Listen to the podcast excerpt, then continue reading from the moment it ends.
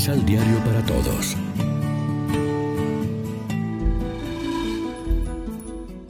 Primera lectura.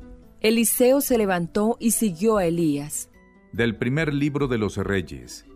En aquellos tiempos el Señor le dijo a Elías, Unge a Eliseo, el hijo de Safat, originario de Abel Mejolá, para que sea profeta en lugar tuyo.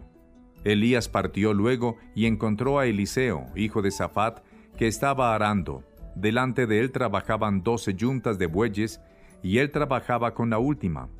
Elías pasó junto a él y le echó encima su manto. Entonces Eliseo abandonó sus bueyes, corrió detrás de Elías y le dijo, Déjame dar a mis padres el beso de despedida y te seguiré. Elías le contestó, Ve y vuelve, porque bien sabes lo que ha hecho el Señor contigo. Se fue Eliseo, se llevó los dos bueyes de la yunta, los sacrificó, asó la carne en la hoguera que hizo con la madera del arado y la repartió a su gente para que se la comieran. Luego se levantó, siguió a Elías y se puso a su servicio. Palabra de Dios. Te alabamos, Señor. Salmo responsorial del Salmo 15. Enséñanos, Señor, el camino de la vida. Protégeme, Dios mío, pues eres mi refugio. Yo siempre he dicho que tú eres mi Señor. El Señor es la parte que me ha tocado en herencia. Mi vida está en sus manos. Enséñanos, Señor, el camino de la vida. Bendeciré al Señor que me aconseja, hasta de noche me instruye internamente. Tengo siempre presente al Señor, y con Él a mi lado jamás tropezaré. Enséñanos, Señor, el camino de la vida. Por eso se me alegran el corazón y el alma, y mi cuerpo vivirá tranquilo, porque tú no me abandonarás a la muerte, ni dejarás que sufra yo la corrupción. Enséñanos, Señor, el camino de la vida. Enséñame el camino de la vida, sáciame de gozo en tu presencia y de alegría perpetua junto a ti. Enséñanos, Señor, el camino de la vida. Segunda lectura. La vocación de ustedes es la libertad. De la carta del apóstol San Pablo a los Gálatas. Hermanos, Cristo nos ha liberado para que seamos libres. Conserven pues la libertad y no se sometan de nuevo al yugo de la esclavitud. Su vocación, hermanos, es la libertad. Pero cuiden de no tomarla como pretexto para satisfacer su egoísmo. Antes bien, háganse servidores los unos de los otros por amor, porque toda la ley se resume en un solo precepto. Amarás a tu prójimo como a ti mismo. Pues si ustedes se muerden y devoran mutuamente, acabarán por destruirse. Los exhorto, pues, a que vivan de acuerdo con las exigencias del Espíritu. Así no se dejarán arrastrar por el desorden egoísta del hombre. Este desorden está en contra del Espíritu de Dios, y el Espíritu está en contra de ese desorden. Y esta oposición es tan radical que les impide a ustedes hacer lo que querían hacer. Pero si los guía el Espíritu, ya no están ustedes bajo el dominio de la ley. Palabra de Dios. Te alabamos, Señor.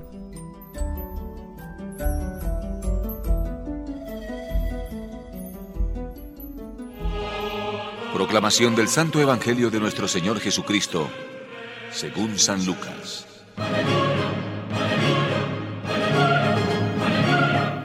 Como ya se acercaba el tiempo en que sería llevado al cielo, emprendió resueltamente el camino a Jerusalén. Había mandado mensajeros delante de él, los cuales, caminando, entraron en un pueblo samaritano para prepararle alojamiento. Pero los samaritanos no lo quisieron recibir porque iba a Jerusalén. Al ver esto, los discípulos Santiago y Juan le dijeron, Señor, ¿quieres que mandemos bajar fuego del cielo que los consuma? Pero Jesús, dándose vuelta, los reprendió y pasaron a otra aldea. Cuando iban de camino, alguien le dijo, te seguiré a donde quiera que vayas. Jesús le respondió. Los zorros tienen madrigueras y las aves del cielo tienen sus nidos. Pero el Hijo del Hombre no tiene dónde descansar la cabeza. A otro le dijo. Sígueme. Este le contestó. Deja que me vaya y pueda primero enterrar a mi padre. Pero Jesús le dijo. Deja que los muertos entierren a sus muertos pero tú tienes que salir a anunciar el reino de Dios.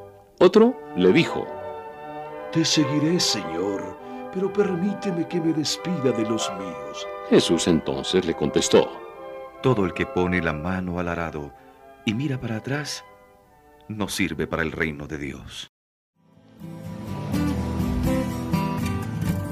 Lección Divina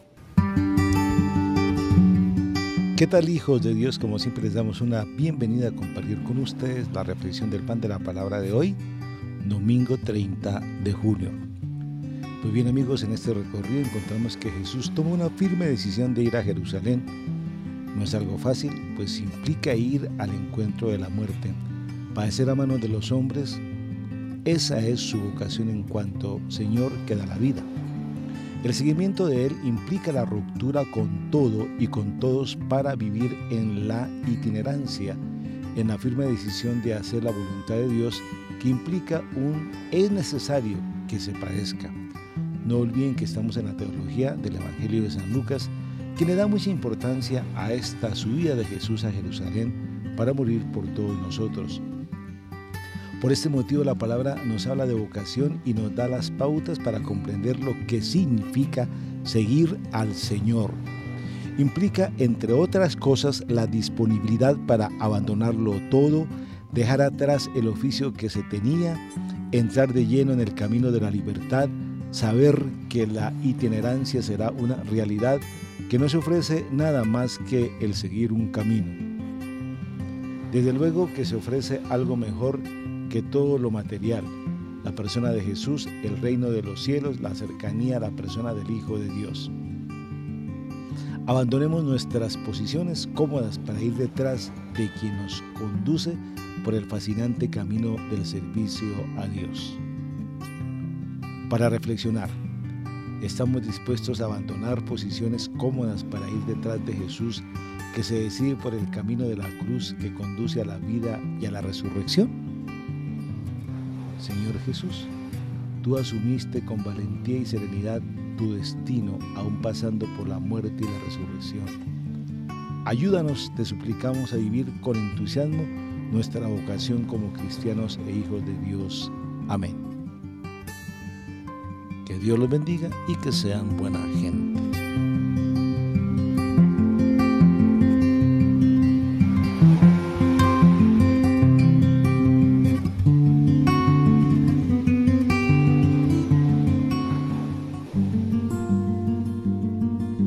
Complementa los ocho pasos de la Alexio Divina adquiriendo el emisal Pan de la Palabra en Librería San Pablo o distribuidores.